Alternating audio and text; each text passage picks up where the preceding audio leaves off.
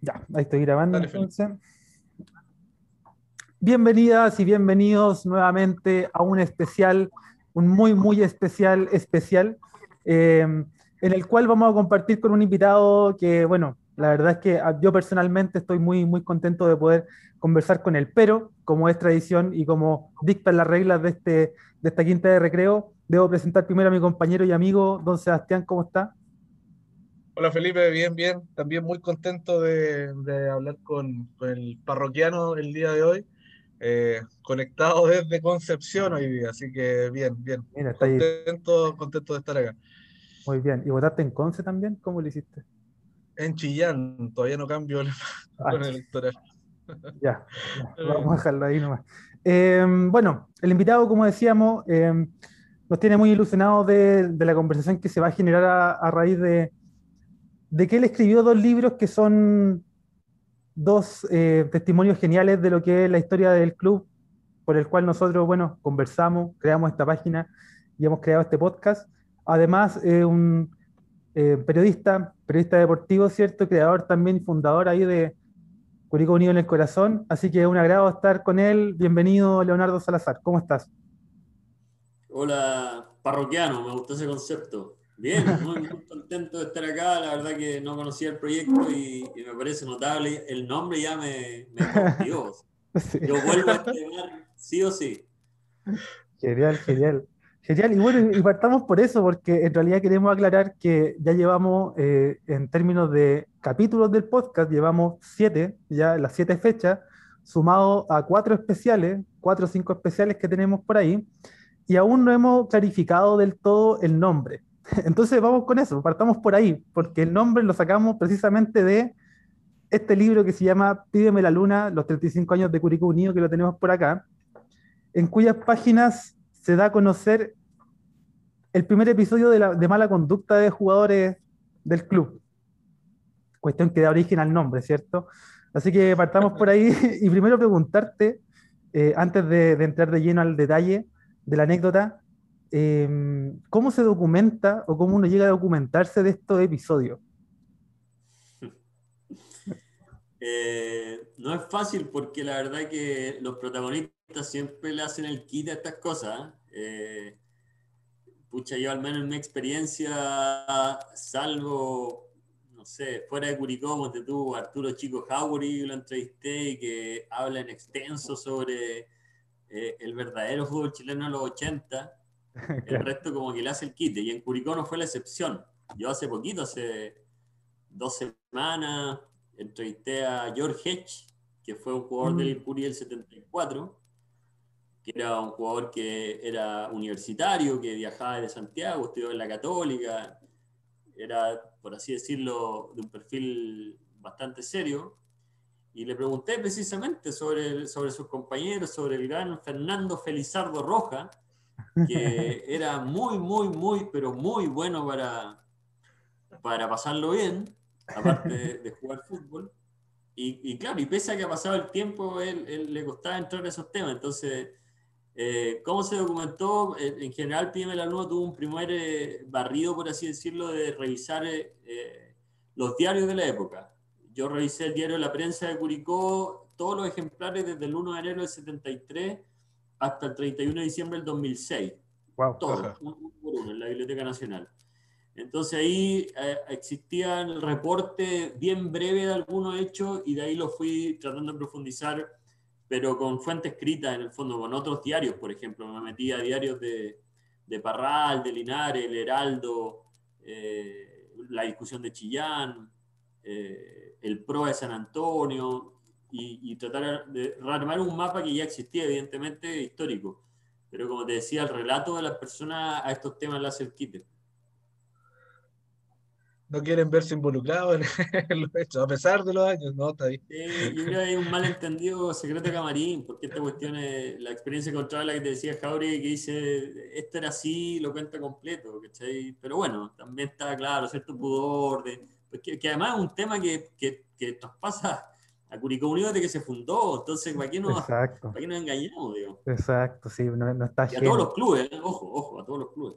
Exactamente. Bueno, la anécdota pasa porque Eh, aún no terminaba el torneo de apertura del 74 cuando Sergio José Fuente, Guillermo Danilo Sepúlveda y Fernando Rojas fueron pasados a la comisión de disciplina, eh, amonestados por haberse encontrado en un altercado, del cual no se tenía mayor conocimiento, hasta que, bueno, los tres mandaron una carta al diario local La Prensa, como bien nos mencionaba Leonardo, defendiéndose y estableciendo que ellos no estaban dentro de la botillería, comillas, botillería, el tulipán rojo, sino que estaban afuera. Y ahí los detuvieron los pacos sin más atados. El tema es que nosotros también en este, una vez que nos encontramos con el nombre de este local, hicimos una investigación, una pequeña investigación por redes sociales, ¿cierto? Muy millennial de nuestra parte, y consultamos en algunos grupos de Facebook acerca del tulipán rojo. ¿Y qué encontramos, Seba, te acordáis? Lo que menos encontramos que era botillería. claro. Bueno, ahí yo, ahí yo voy a hacer una... Está de moda esta palabra de hacer un, un ejercicio de de sinceridad intelectual que le llaman. Y, efectivamente puede que el diario La Prensa Curicó, fíjate lo que te voy a decir, puede que el diario La Prensa Curicó lo haya puesto como botillería y, y, yo lo repliqué así. Y me faltó quizá reporteo, definitivamente, lo digo abiertamente. Eh, no sabemos al final qué es, no sabemos qué es. Puede que haya sido botillería y algo más. Exactamente, porque nosotros llegamos a, algunos datitos en, estos grupos de, Facebook que la verdad se encuentra mucha información. Y claro, un lugar que está ubicado aquí en Freire con O'Higgins, Freire con O'Higgins, ¿cierto? Ah, barrio, Colón. y esa ubicación es, claro. Exactamente. Ya el lugar da, da, a entender muchas cosas. Y aparte de esto, bueno, empezaron a llegar detalles, como por ejemplo que un local, un local aledaño al Tulipán Rojo era un, una casa de, que ofrecía diferentes servicios, ¿cierto? Eh, luego de eso apareció una, una, señora que nos comentaba que un tío de no sé dónde eh, trabajó como portero del Tulipán Rojo y que por ende nos confirmaba que en ese lugar se transaccionaban no solamente eh, alcoholes, sino que otro tipo de servicios como, bueno, no... no, no solamente linternas con pilas. claro, exactamente. Entonces, fue muy entretenido habernos encontrado con esa historia y a raíz de eso es que nosotros nos llamamos los parroquianos del Tulipán Rojo porque nos sentimos parte de ese quinto recreo que no solo consume estos servicios, sino que también analiza y comenta el equipo. Esa es la idea. Así que bueno. Además que estaba muy, en, esos años estaba muy de moda a todas estas personas que asistían a, a estos lugares o frecuentaban estos lugares, llamarles parroquianos. Entonces, también... Ahora, ojo, ojo que, que, quizás también tenemos que poner en contexto, no es que me quiera poner muy seriote, pero es una época de dictadura, entonces eh, un poco tanto los diarios que publicaban las historias como las historias mismas, tampoco era como muy de decir, eh, eh, vamos a contar todo lo que hacemos, vamos a transparentar todo, o sea, no, no, era, no era fácil. Y la, y la estructura organizacional de Curicó también tenía, bien, era bien vertical, o sea, habían tipos que dejaron la vida por Curicó, mm. pero que, eran, que tenían una personalidad y una forma de ejercer su, su, dirigencia, su, gobierno corporativo, por así decirlo, también siguiendo la lógica de la época. Entonces, también ahí yo trato de ponerme, de ser un, un poco empático con los jugadores que, claro, vivían en un mundo en que, era, en que suponemos que era difícil moverse, porque yo nací en el 82, no, no viví en pleno la dictadura, pero supongo que los que vivieron de manera adulta la dictadura, ahora es fácil decir, hablar, digamos, pero haberlo vivido debe haber sido muy difícil. Sí, sí, sí, entendemos que esto no, tampoco tiene que ver con un eufemismo de parte de, los diarios quienes informaban en la época, sino que claramente eh, parte del contexto ¿no? de la época. Sí, absolutamente. Así que, y bueno, y con respecto a eso, eh, también considerar que los castigos que, ejercían en, el club eran bastante drásticos, o sea, de, la mitad del sueldo, cosas así, por lo que, por lo que leíamos. Entonces, claramente era, era complicado eh, pasar a, esta, estas como tribunales de disciplina internos de, cada club. Sí, pero igual eh, me parece que ahí en el libro sale ahí que, que, se, después se va bajando el castigo, digamos. Sí. Sí, parte en un 50% del sueldo que después deriva en un 10%. Claro, pero ahí está también, pues ahí, es donde yo te digo que está toda la lógica de decir, no, este club tiene un reglamento. Mentira. un reglamento para las, para las indisciplinas. No, no. Eh, yo creo que es un tema con el que convivían todos. Eh, eh, la, selección chilena, las primeras selecciones chilenas que viajan al extranjero ya tienen problemas de indisciplina. La, Copa América, la primera en 1916, y, y, Chile va a la Copa América del 19, o sea, la tercera, y se vienen todos tomando en el tren desde Buenos Aires hasta Mendoza, haciendo un escándalo de proporciones bueno, ni hablar de la época más moderna, del bautizazo. De... Entonces yo creo que este tema trasciende a, a toda la historia del fútbol chileno. Eh, eh, y bueno, Curicó no es la excepción. Y nuestro, nuestros nombres propios son estos. Eh, Fernando Roja, Tulipán Rojo, Daniel Briseño.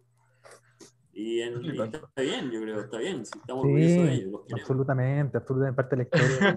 también natural incluso. O sea. Sería raro no tener un, episodio como este. No somos quienes para juzgar. Exacto. Exactamente.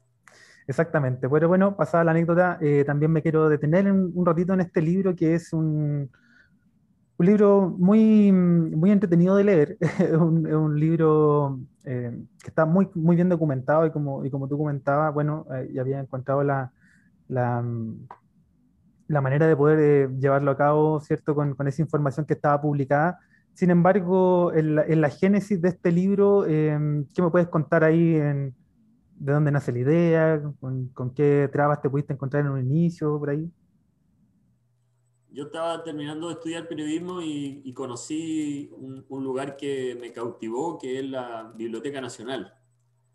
Eh, es un lugar fascinante porque es el espacio donde uno puede encontrar la historia viva, uno puede pedir los diarios de cualquier época y uno los revisa de manera fácil. Entonces ahí al darme cuenta que entre comillas estaba al acceso rápido la historia, por así decirlo, o los hechos antiguos, me empecé a conmover. Eh, mi primer impulso fue, fue conocer un poco sobre la historia de la selección chilena entonces yo tenía el antecedente, estamos hablando del año 2006 más o menos. No había, existía internet, pero no era tan, tan fluido tal vez como ahora. Tenía el antecedente que los primeros partidos eran en 1910, entonces empecé a indagar sobre el fútbol chileno en 1910. Ya es, ya es muy llamativo meterte un diario y ver eh, las historias de esa época, ver la publicidad de esa época.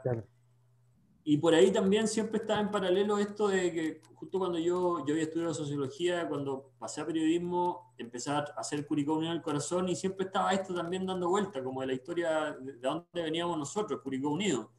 Yo tenía nociones de chico que me llevaron al estadio y obviamente de ahí hacia adelante eran mis, mis visiones del Curi. Fui varias veces en los 90, tenía la referencia del, del equipo ochentero.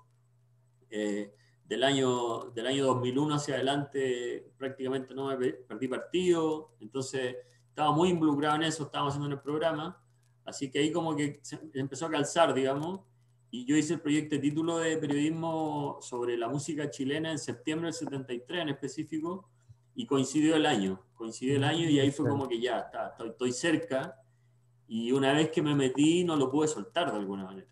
Empecé como a, por eso, por eso al final fue revisar, como que em, empecé a, a, buscar información suelta y después dije, no, lo voy a revisar todo. Y efectivamente revisé todo el diario de la prensa, que el diario de la prensa, eh, evidentemente el diario Curicó, entonces el que nos, nos podía dar el, el, el, barniz general del, del, de la Luna. Esa es como la base, por así decirlo, como el, como el sostén, como el colchón de, de de la Luna, lo tiene la revisión del, del diario de la prensa.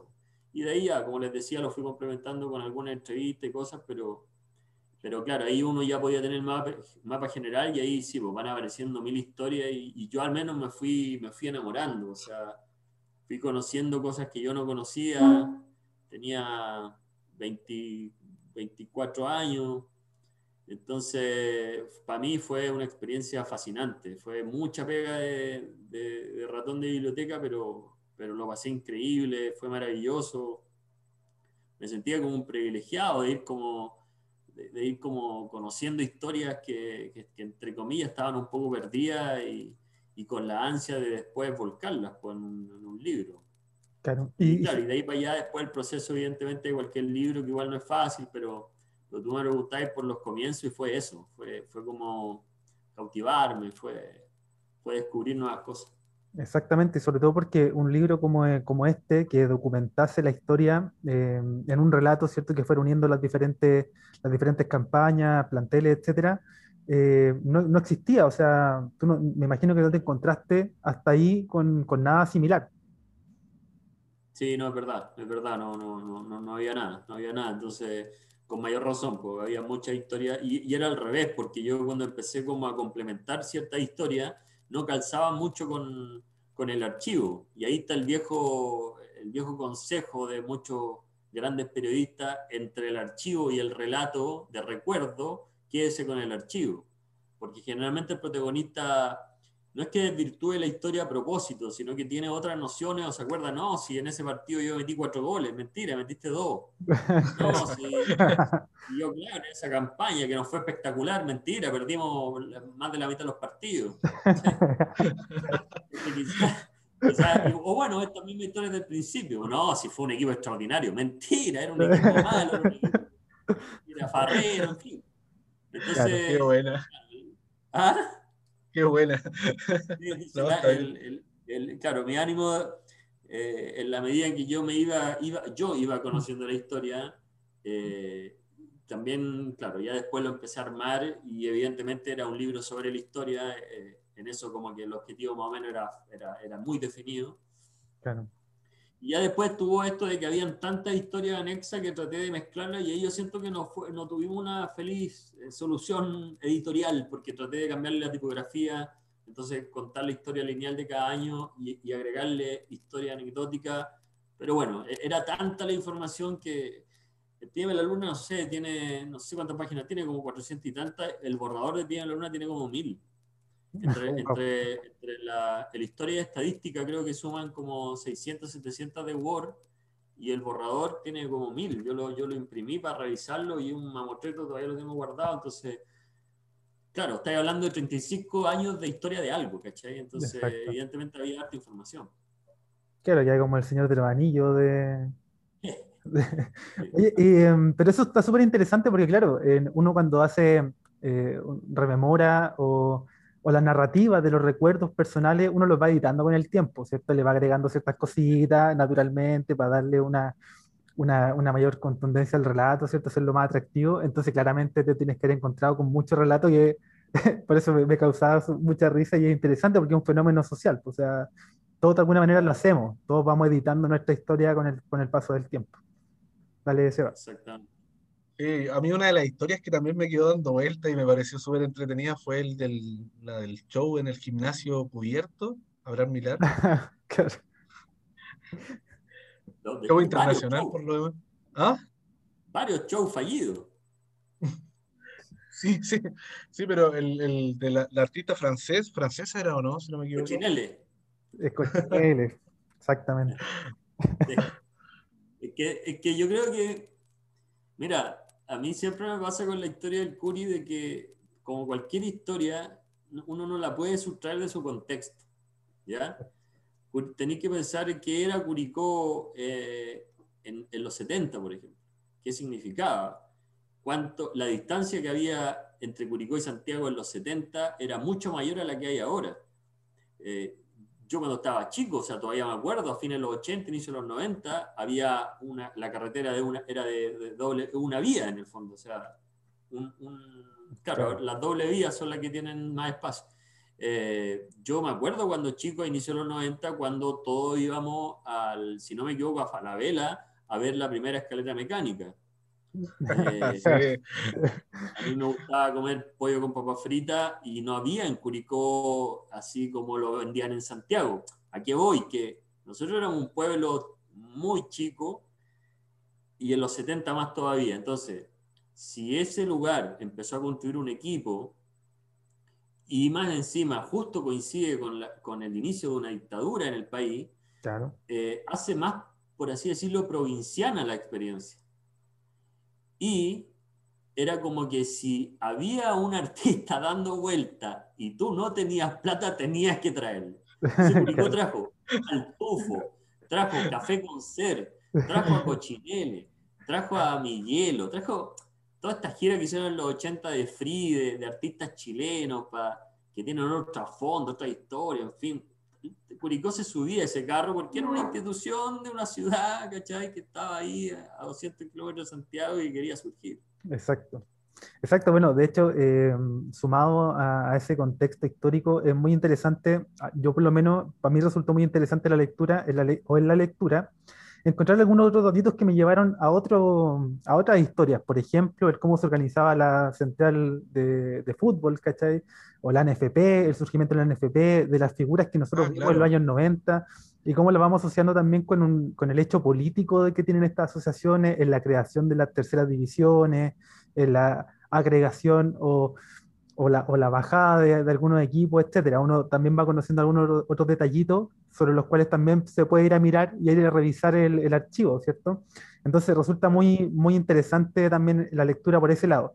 Pero una anécdota que te quería comentar, que una anécdota que vivimos los dos con el Seba acá en Santiago, pues yo vivo acá en Santiago, eh, y que no sé si te acordáis, Seba, que cuando fuimos a carretear una vez, estábamos carreteando acá en Independencia, barrio Independencia, ¿cierto? Carreteando en la noche, y en eso un, un cabro se, me acerca y me pide un cigarro. Todo bien, pues, y el Seba andaba con una polera de Curicó Unido, un polerón algo.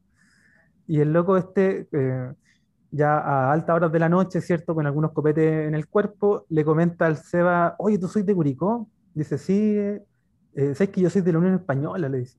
Nosotros somos amigos. Así que en un tono naturalmente un poco más, más tembloroso, etcétera. y le decía, bueno, nosotros somos amigos, Juan, si Curicó con la Unión Española somos amigos, somos amigos.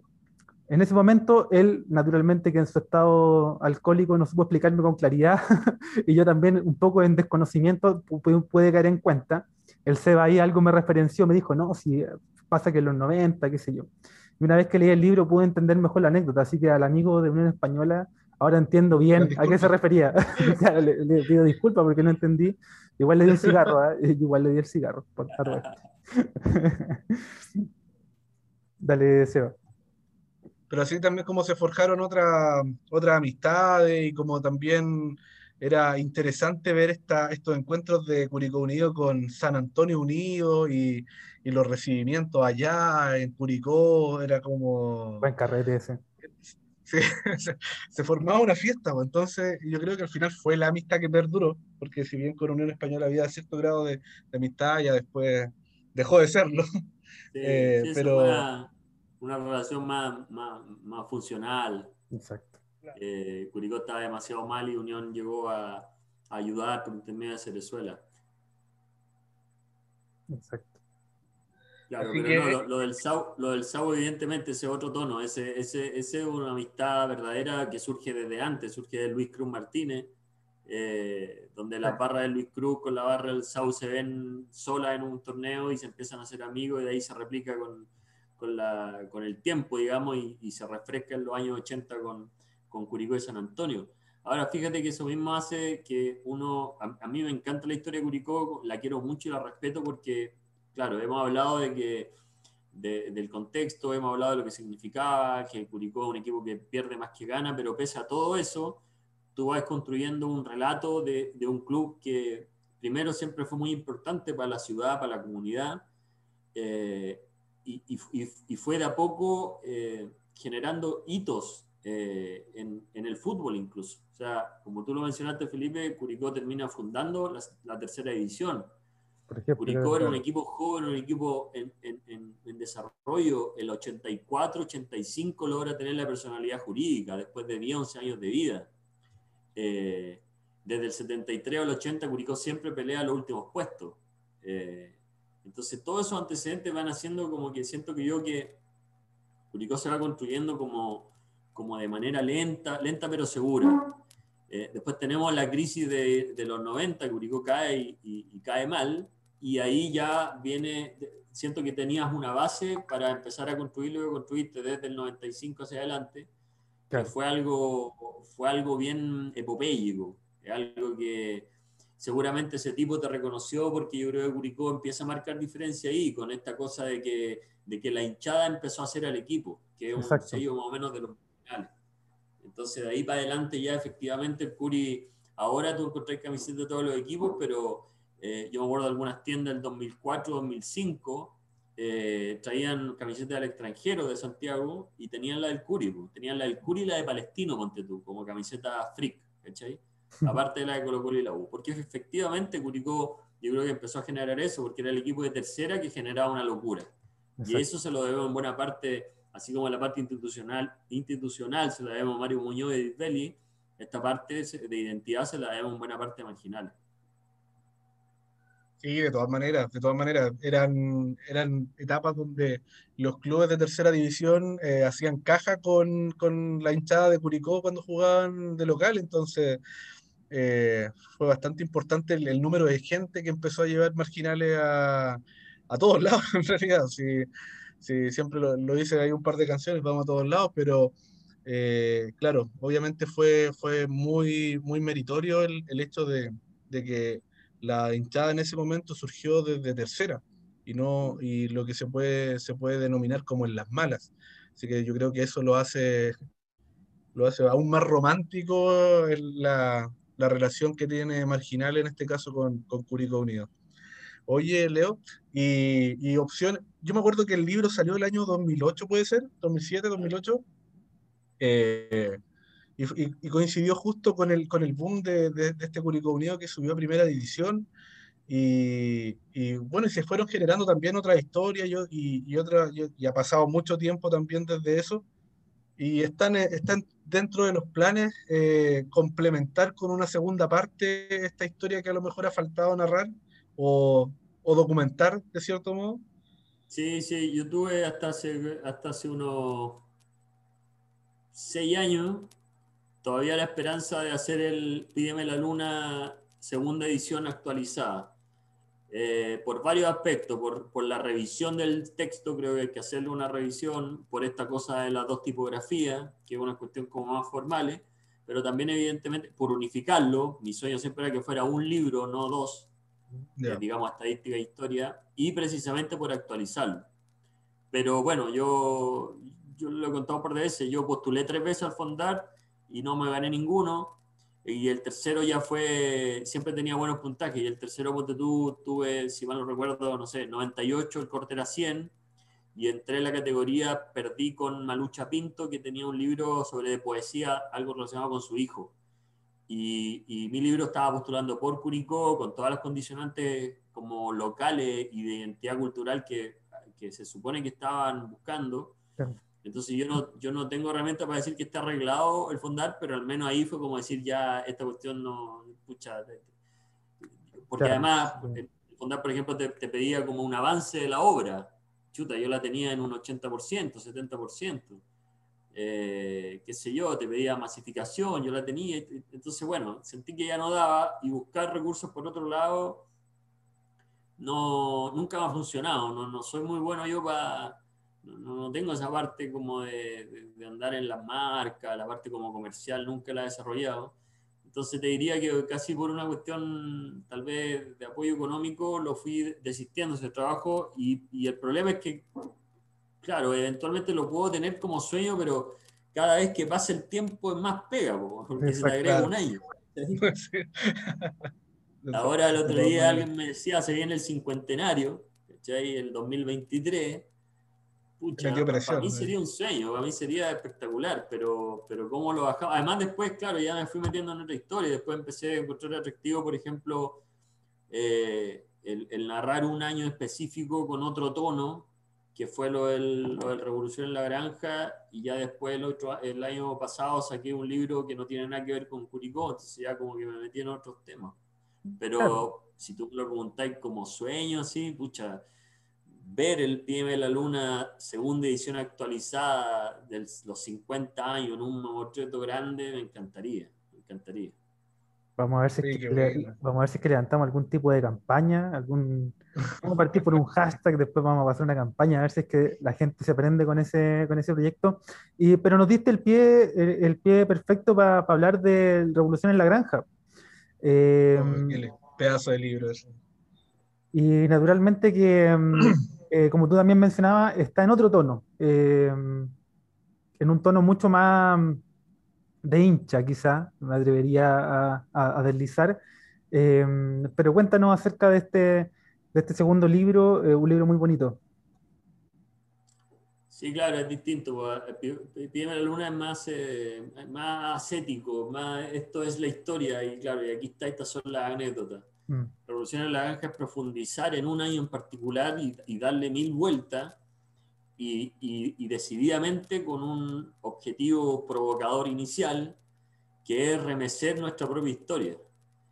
Yo, yo les confieso que nunca he sabido si ha sido así, me da la sensación que no, pero yo pensé que eventualmente podía venir un grupo de gente a venerar mi casa en Curicó.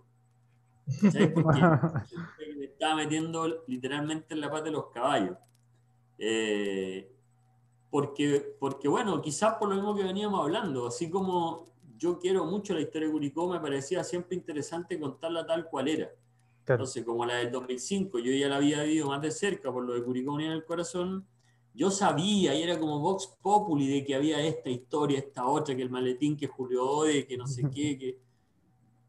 Entonces me parecía muy interesante contarla desde nosotros mismos, ¿cachai? Entonces, la clave ahí estuvo la generosidad y haber logrado entrevistar a todos los jugadores. Algunos me costó mucho pillarlo, habían pasado 10 años, algunos estaban dedicados, a, había un par de trabajando como obrero en la construcción, había otros trabajando en la las minerías, que tenía turno, algunos estaban desaparecidos, por así decirlo.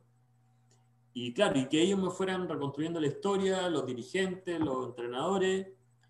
Y para mí esa, esa historia de Curicó es maravillosa. O sea, yo creo que esa historia de Curicó, no lo digo el libro, ah, evidentemente, ¿no? yo no me estoy tirando fuera el libro, sino que la historia en sí es una historia pero de película, o sea, es, es, una cosa increíble, que parte evidentemente con la derrota del 2004, o sea, ya tenía un inicio que, que, que, es como que si esto fuera una novela, ya el inicio te agarró.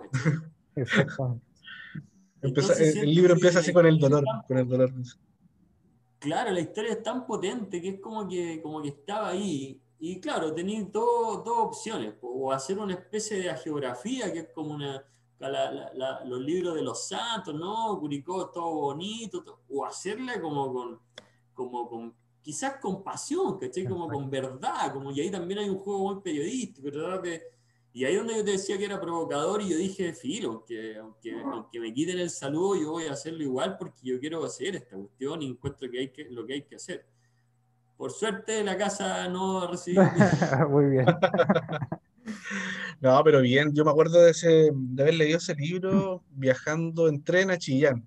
Y, y me lo leí casi completo, después llegué al departamento a seguir leyendo. A mis amigos de Chillán les gustaba solamente la primera parte del libro.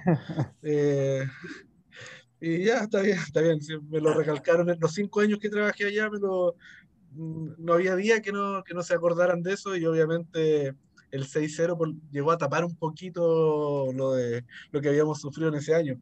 Pero aún así, eh, el libro es bastante emotivo. Yo de verdad que hubieron muchos, muchos, muchos pasajes del libro que se me erizaba la piel, que, que me llegaba como esa sensación de puta, que bacán, y, y empezar a, a, rememorar todo lo que se vivió ese, ese 2004 y también obviamente eh, la culminación en el 2005 donde obviamente cada uno lo, lo, vivió de manera distinta. Nosotros estábamos con Felipe en Santiago, eh, tratando de agarrar señales en una radio, en una plazoleta, con una radio, para saber cómo, cómo terminaba el encuentro, sin saber qué pasaba en Iquique. Entonces, eh, obviamente como que ver todas estas aristas te, te, deja como, como otra sensación. Claro, y además, y además es una historia que lo, lo alcanzamos a vivir Claro. Por eso, por, eso, sentía yo que era relevante contarla como sin tapujo, Como revelando cierta verdad, esta cuestión del maletín, contar los detalles.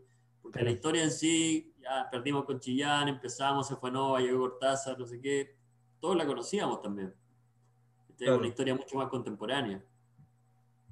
Oye, ¿y lo del, lo del maletín, ¿cómo, ¿Cómo, cómo con eso? Yo lo encuentro muy bueno, lo encuentro notable, de hecho, esa, esa historia. fue, fue una cadena, una cadena de. Porque. Y el primero que entrevisté fue Julio Ode. Entonces, yo contaba esta historia. yo le digo a Ode, Ode, quiero hacer. Él me conocía, yo lo había entrevistado varias veces para el programa. Entonces le digo, se van a cumplir 10 años eh, del título, entonces yo quiero hacer un libro. Y a Odia le brillaron los ojitos, espectacular, sí, juntémonos, listo, lo que queráis. Nos juntamos, llega feliz, ¿quién queréis? claro. Le digo, oh, Julio, antes de empezar, antes de grabar, yo le necesito decir algo. Yo voy a hacer el libro, pero mi libro, y yo quiero que contemos todo. Sí, pues me dijo, sí. No le quiero todo.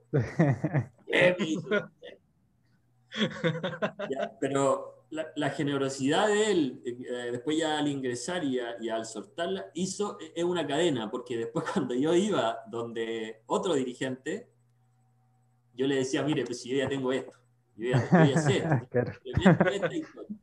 claro. Ah, pero no, es que eso no pasó. Ah, pues si ya te lo dijeron, entonces yo te puedo explicar esta otra cosa.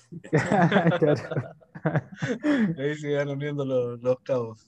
Claro, entonces ahí como que siento yo que ninguno se fue sintiendo como culpable de que, de que yo la conté, ¿no? La fueron contando por parte y, y a mí eso me encantó porque como insisto en el punto, eso yo lo tenía como un objetivo inicial, o sea, no, no, nunca mi objetivo fue replicar la historia eh, bonita, sencillita, limpia. De hecho, para mí es muy relevante esa historia haber, haber partido con un sufrimiento.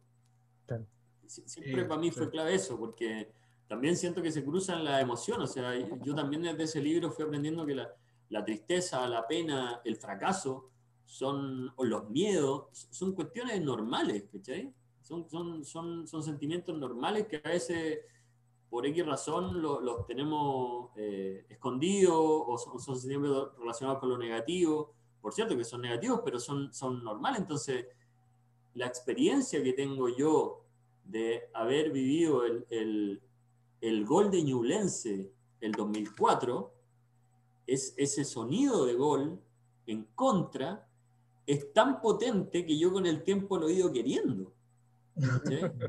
es, un, es una cosa que, que nos pasó a todos. O sea, mi experiencia fue volver después en el BU y hasta Lontué nadie hablaba. Desde Chillán a Lontué nadie hablaba porque fue un masazo. Entonces ese dolor eh, no sé, pues, yo, yo hasta el día de hoy hablo con Vladimir Herrera, pues, el, flaco de Ñublense que hizo el gol. que hizo el gol. Porque él ya se pasó a transformar en un aliado, ¿cachai? O sea, él que nos hizo tanto sufrir. Entonces, todas esas cosas, todos esos, todos esos condimentos de la historia, eh, vuelvo al punto, creo que hacen de, de, de, de, esa historia algo, algo fascinante. Yo creo que no, no vamos a vivir otro año como ese, aunque Curicó gane lo que gane, no, no va a repetir una historia como la que vivió el 2005. Claro, difícil. Y nosotros estos días hicimos un, especial también de goles de, del Curi y, y, también pusimos un gol que no lo hizo un jugador del Curi. En base a esa historia fue el gol de el, empate en Iquique. Entonces también fue como... Lo que nos daba más risa fue cuando después el jugador vino a Curicó, no me acuerdo el nombre en este momento. Carrasco. Carrasco. Carrasco cuando vino a fue a Curicó y recibió como héroe prácticamente. Entonces, claro, también te, queda como esa anécdota divertida, por decirlo de alguna manera. Exactamente. Em, y, aprovechando entonces, claro, porque todos, todos nos conectamos del fútbol desde, un, desde una mirada particular, ¿cierto? Todos tenemos experiencia y, y lo vivimos eh, apasionadamente, pero de diferentes lugares. En tu caso, Leonardo, el... yo sé que hay muchos, pero siempre me gusta preguntarle con quienes conversamos el gol más gritado. Con de Rodrigo Sáez a Trasandino en Los Andes del 2004. Curicó ganado uno, un gol minuto 40, minuto 85. Mira, mira, ahí está.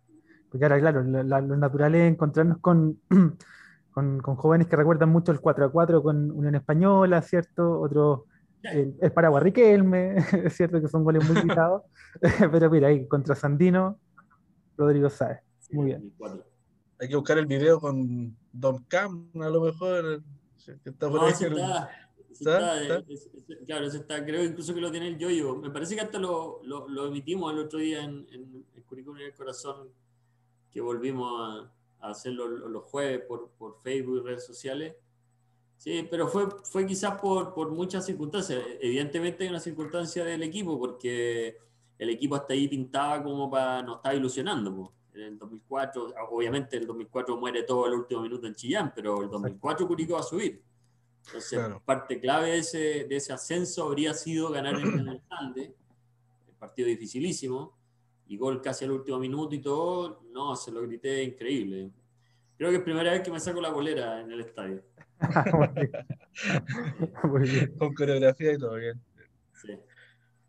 ¿Y, eh, cómo nace esto, Leo, de, de, ser hincha del Curi? ¿Dónde, no, ¿Dónde nace ese bicho? Porque en realidad tampoco era tan, tan masivo en, en, ciertos momentos el, el, ser hincha del Curi o tener la identidad que tiene ahora, porque Ahora podemos ver niños que, que lloran por los jugadores que, están ahora en el plantel, porque se va uno, porque llega otro, por sacarse fotos, y eso ha generado ciertamente la buena campaña del club. Pero obviamente tú estás dentro de los hinchas que, que no estaban en, la, en, las buenas campañas y que, y que obviamente el resurgir fue otro. ¿Cómo, cómo nace eso? Yo creo que igual es un amor construido. ¿eh? No, yo estoy lejos del cliché de y es más, creo que, que nadie, nadie, eh, lo único que, salvo Mario Muñoz y algún otro más, ni siquiera los marginales, puede sacar eh, banderas de, de, de, amor eterno. ¿ya? Eh, yo tengo problema en, ver mi historia. Yo nací en el año 82, me llevaban de chico a la granja, mis primeros partidos fueron en la granja de Curicó. He tratado de recrear eso porque tengo imágenes fotográficas. No sé bien si fue con Temuco o con General Velázquez, el primer partido que recuerdo, pero me llevaban de, de los 3, 4 años. Vivíamos en la población Matequito, yo soy de ahí, entonces estaba al lado del estadio pero a la par, yo fui, eh, mi papá era hincha de la U, me, fui, me fue traspasando eh, sentimientos por la U, me compré el equipo de la U, después yo por revelarme mi papá me hice hincha Colo Colo, eh, aunque yo siento que nunca fui, pese a que yo utilicé camiseta de Colo Colo pocas veces, pero la utilicé, siento que nunca fui hincha Colo Colo. Yo todo esto lo conté en un libro que me invitaron a participar, que se llama una forma de vida, relatos de, relatos de hinchas chilenos. Participan como 10, 15 tipos y me dijeron, te invitado a participar, y, pero escribe lo que tú quieras. Entonces ahí yo escribí como sincerando mi historia personal, que es más o menos lo que le estoy narrando. Pero ocurre que eh, yo nunca dejé de ver al Curi, o sea, yo, el, eh, por ejemplo, yo estuve el año 90 cuando pierde 4-1 con Valdivia, tenía 8 años, yo me acuerdo de eso, que baja, y después me acuerdo haber ido 92, 93, 94, 95, 96 a varios partidos, porque era, un, era, era también un acontecimiento familiar y, y, empezó a agarrar este gustito de ir y yo me acuerdo partidos con 20 personas en la grada. No iba todos los domingos, pero iba. Y en paralelo, muy futbolero, también iba mucho al Estadio Nacional a ver a la U, a Colo Colo o a otros equipos también. Y todo quizás cambia a fines de los 90, que nosotros ya estábamos, yo ya estaba más grande, tenía, qué sé yo, 17, 18 años, eh, por ahí por el año 95 me acuerdo que llevamos con un amigo un extintor, y te diría que casi fue, y esto, y le voy a dar el crédito a Rafael Quiñones y Jaime Munita, mi amigo, para que no quede como una historia propia, casi que te diría que el primer extintor que se tira en la granja es de Leo Salazar, Jaime Munita y Rafael Quiñones. Era una cosita lo y lo tiramos. Antes de que empezara marginal. Lo tiramos, ¿por qué? Porque veíamos que lo hacían en Santiago. Fue solo, lo tiramos solo, lo tiramos, salió humo. Bueno, y después, a fines de los 90, yo iba a estos partidos que había poca gente y cambia todo el año 2000. El año 2000 coincide que había fallecido mi papá, con quien yo siempre había ido al estadio. Él muere, yo tenía 18 años fue un golpe para mí y, quizás coincidió en que, en que yo, que era muy futbolero, que ya venía el arrastre de marginales, ya venía este Curicó Unido nuevo, que yo el año 2000 empecé a volver más frecuentemente al Estadio la Granja. Y desde ya el 2001 yo no paré de ir. 2001, 2002, 2003, 2004 seguimos la campaña completa con amigos y con familiares.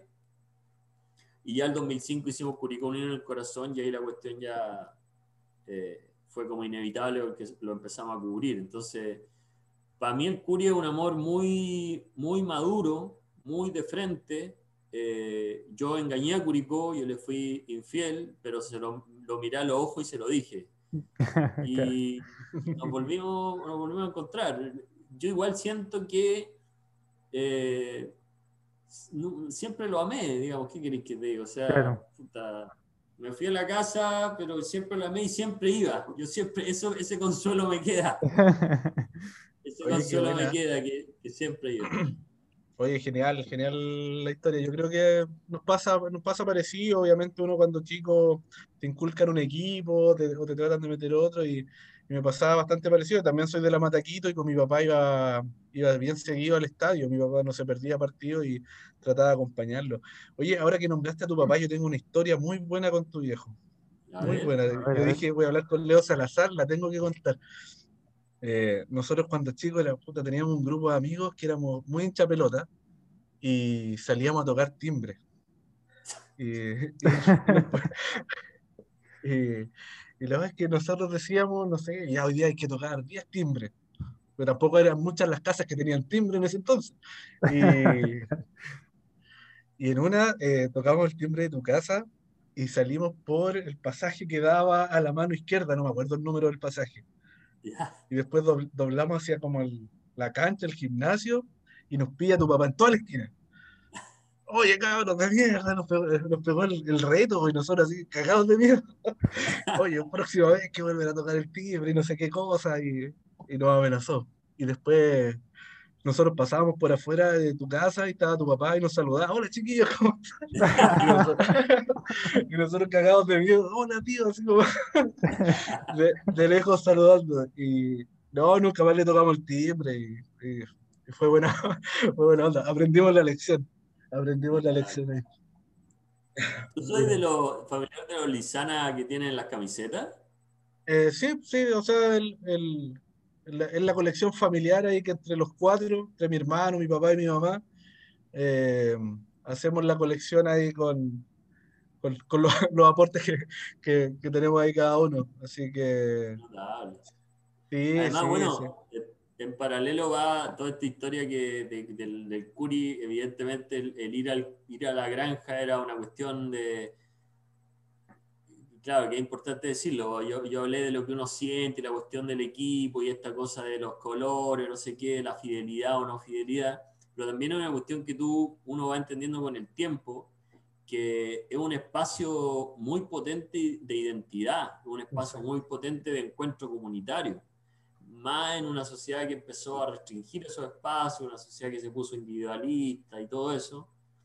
Siempre la granja era ese lugar en que tú te identificabas con otro y quedaba lo mismo si tenían pego o no, si, si, eran chico alto, pobre o rico. En la granja tú te encontrabas con ellos y más en la galería que, que cada, cada persona tenía una ubicación, ¿cachai? Sí, sí.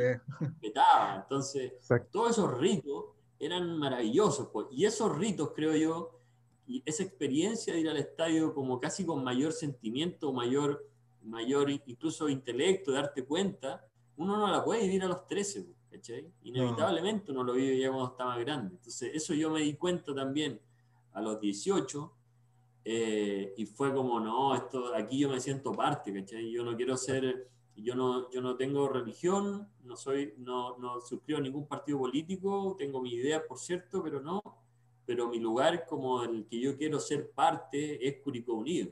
Y ahí, claro, vino el momento, fui mucho tiempo socio y después me salí de socio por una cuestión de, de, que ser periodista, yo sentía yo quería ser periodista, o sea, con todas sus letras y sentía que era incompatible. Pero de lo que significa Curicó Unido para mí, eh, es parte de mi vida, es parte de mi esencia, creo yo. O sea, yo ahí me reflejo, yo ahí me siento me siento cómodo y ahí siento que está mi historia. Exactamente. Y, por lo mismo también quería tomar esto, esto último que nos comentas para llevarte al tema periodístico, porque claramente saliendo desde el hincha, bueno, lleva este rol profesional. Eh, y un poco preguntarte para del momento del periodismo deportivo, pero en general, yo digo a nivel país, eh, más que únicamente en, Curicó, porque mm, he visto y he notado que en el último tiempo está el fenómeno este de la argentinización de los medios, de alguna manera. Eh, yo lo veo de esa manera, por lo menos. Yo, yo lo tiendo a pensar así. ¿Cómo lo ves tú, Leonardo? Yo creo que eso ha sido siempre, Felipe. Gran, el gran medio de comunicación deportiva en la historia de, nuestro deporte, el fútbol, ha sido la revista Estadio, que está del año 41 al 82, y la revista Estadio parte con dos, tres páginas que abordaba el fútbol argentino. La, influencia que tenemos nosotros de, de, Argentina es inevitable. Este país grande que está al lado de nosotros.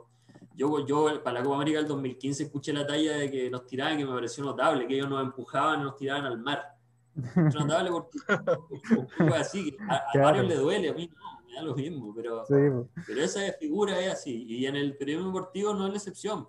El, el argentino está metido en, en, la arte, los primeros directores de cine son, son de Rey Argentina, y en el periodismo deportivo creo que es así. Ahora, claro, yo entiendo a lo mejor tu punto de lo, lo que aparece ahora en la tele y que Solabarrieta hable con argentino, no sé, eso también quiero ser justo, yo soy muy defensor del gremio, y Solabarrieta es uno de 500. ¿cachai? Yo cuando hablo de periodista deportivo pienso, pucha, en, Claudio Herrera, que escribe en Mercurio, que es una joya periodista. Pienso en, Lucho Rutia Chomsky, que ha escrito 11 libros, que, que, es una joya periodista. Pienso en Ricardo Marín. Danilo Díaz, sí. Soy, soy, como bien defensor del, del gremio. Eh, me siento con la camiseta de periodista, pese a que te insisto, tampoco soy, no observo que sí pasa eso que tú dices, mm. pero creo, quizás la respuesta sería que sí, pero es una porción, la televisiva, la, un poquito más famosa, en el tono de hablar, en, en, la ausencia de los artículos. Yo no entiendo por qué dicen, o sea, sí entiendo por qué lo dicen, porque replicar los argentinos. Ataca por derecha.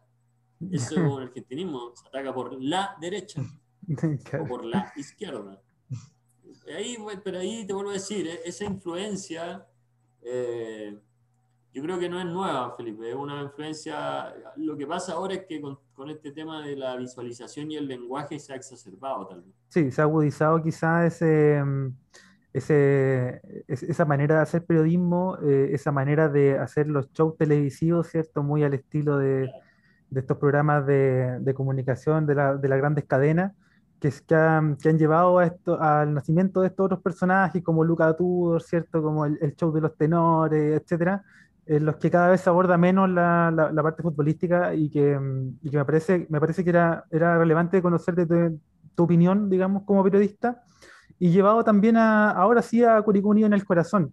Eh, un, un, camino que ya lleva bastante tiempo, ¿cierto? Un proyecto que me imagino eh, debe tener de todo, sufrimiento, grande alegría, eh, y, cómo, y cómo hasta ahora, mirándolo en, retrospectiva, eh, nos puedes comentar de ese proyecto.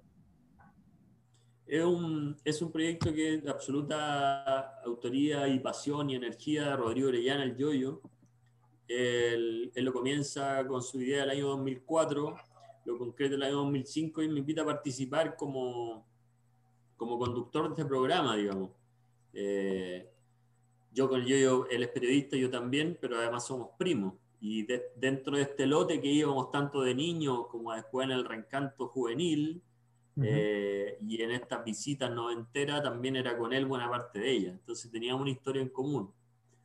Eh, ese programa yo creo que, o más bien el yoyo, yo creo que, que, el yoyo yo creo que ha hecho un aporte en, en las comunicaciones de Curicó que, que, es invaluable, que quizás no ha sido valorado. Eh, yo de verdad creo, a veces antes la tiraba como talla, que yo era solo la cara bonita, yo de verdad creo eso, o sea, hasta ahora eh, nosotros hacemos el programa, y ahora nosotros llevamos creo que ocho capítulos de este año. De verdad mi pega, y así como lo fue en los 15 años anteriores, es eh, tener una reunión de pauta con el yo-yo previo al programa, donde él tiene todo el material hecho, ¿me entiendes? Mm. Entonces yo reviso los videos, listo, conversamos algunos temas y, y yo hago el programa, pero hay todo un, trabajo previo que es de él y el equipo, el equipo que ha ido variando. Entonces, por eso yo lo focalizo mucho en él, porque es un proyecto muy bonito, es un proyecto que yo creo que, que, que, ha, que remeció un poco a Curicó, y que lo digo abiertamente porque no es falsa modestia, porque yo me alejo un poco de ese, de, ese mérito, por así decirlo. yo soy parte de él, eso lo, es algo que a mí me, me, formó también como periodista, o sea, eh, es algo que también es parte de mí absolutamente y lo quiero, ¿no? que no se malentienda. Pero para, para poder hablar abiertamente de lo que yo siento que significa el programa, también me salgo un poco, porque si no sería como tirarme flores, que de verdad creo que no, al menos en eso no, no, creo que esa se la merece el yo-yo. Es un proyecto muy lindo, como te decía, y la premisa de Curicó Unido al Corazón siempre fue tratar de, complementar la pasión con el profesionalismo y, de esta idea de que Curicó Unido era, era, era el Barcelona, era el Manchester, era el Real Madrid. O sea, cuando yo entrevistaba al Pollo Urra, para mí era Cafú. y, y, punto, ¿cachai? O sea, no eres que no, es que no, o sea, era y eso yo creo que al menos fue la clave para nosotros. Si el programa resultó bien o no, eso lo valorará quien lo ve. Pero mm. para nosotros o a mí me deja muy conforme eso, que le dimos un respeto, a veces con errores, pero siempre le dimos un respeto y, y una pasión, por así decirlo, a lo que estábamos haciendo. Oye, qué interesante y qué buena, qué buena porque eh, de lo personal como hincha, eh, claro, Curicó Unido en el Corazón llegó a mostrarnos más de cerca a los jugadores, a mostrarnos la repetición de los videos que no de los goles que no íbamos, no íbamos a ver en ninguna parte. Eh, y entonces claramente eh, marca también un antes y un después en las comunicaciones con respecto al club. O sea, siento que de ahí parte como, si bien no sé si era la intención de usted, pero profesionalizar un poco más eh, lo que ya se estaba haciendo a lo mejor por otros medios. Y, claro, con, con, personas que enfocaban netamente y 100% al club. Yo tuve la fortuna de, que eh, Rodrigo Orellana fuera mi profesor en algún momento y, y muchas anécdotas conversando después de clases del Curi me regaló un trozo de malla del, del, campeonato del 2008. Y claro, o sea, genial, pues genial empaparse con, con esas cosas que a lo mejor eh, uno no conoce como, como hincha de todo el esfuerzo que hay detrás de, de todo esto. Así que yo, en lo personal, Leo, eh, agradecerte como hincha curicano, como seguidor del club, eh, los aportes que ha hecho tanto con tus libros, con, formar parte de Curicó Unido en el Corazón y con, otros más que a lo mejor nosotros no conocemos y que, en realidad eh, le dan una identidad bastante, importante, bastante linda a la historia de, lo que es Curicó Unido. Así que yo, en lo personal, eh, agradecerte por eso y que obviamente hayas estado dispuesto a hablar con nosotros un un programa bien nuevo, un podcast bien nuevo, que estamos recién partiendo aquí con nuestra, nuestra idea. Me siento bastante identificado con lo que comentan. Yo cuando, cuando nos juntamos a, a conversar con alguien, Felipe ya tiene todo listo, yo leo un poco lo que, lo que hay que hacer. Tú eres la cara bonita. No, ni, ni para eso me alcanza, así que... yo edito, edito algunas cosas, pero, pero eso, eso. así que de verdad, Leo, muchas gracias. Sí, no hay problema. Aparte que cuando empiece a caer la plata ya sabemos cómo repartir los porcentajes. Em, eh, sí, me sumo a las palabras del Seba y también ahí quiero dejar eh, la invitación a, leer una muy bonita columna que hiciste para el The Clinic, eh, que vamos a juntar a este, a este capítulo en Instagram para que la vayan a leer porque de verdad es muy, muy bonita y muy emotiva. Y también me sumo a los agradecimientos por la, por la participación, Leonardo. Fue una conversación que, mira, se nos pasó en nada, una hora ya eh, así que de verdad, muy agradecido y como también mencionaba Seba de mi parte, un, un gran agradecido a tu trabajo por, por, los libros y por todo lo que ha ido construyendo junto a, a estos otros grandes, grandes personas. Chiquillo, no, gracias a ustedes. Yo debo reconocer que también tengo mis inseguridades, así que cuando me, me felicitan me agrada mucho. Eh, yo no me detengo a, a evaluar eh, algún espacio que pueda o no tener.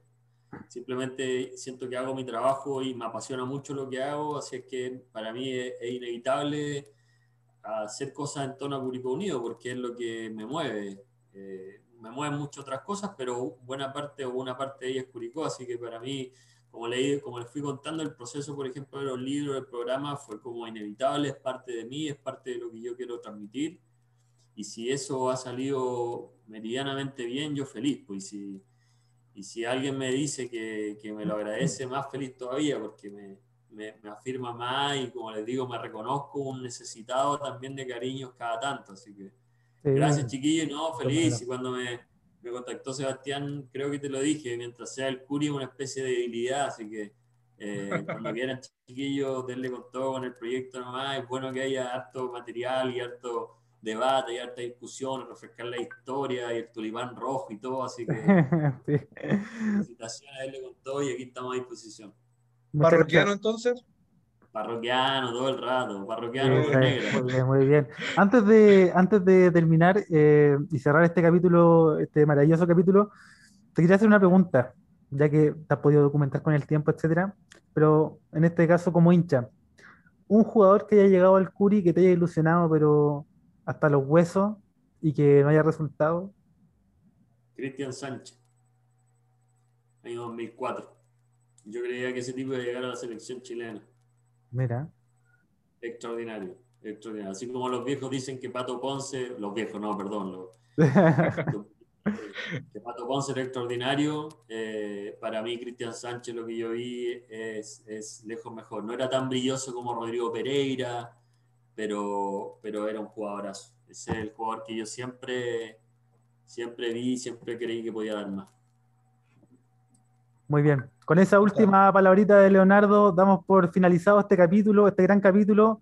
Que tengan todas las parroquianas y parroquianos una buena semana. Ya nos estaremos encontrando en un nuevo capítulo de esto que se llama Los Parroquianos del Tulipán Rojo. Que estén muy bien. Buenas noches. Chao, chao. Chao.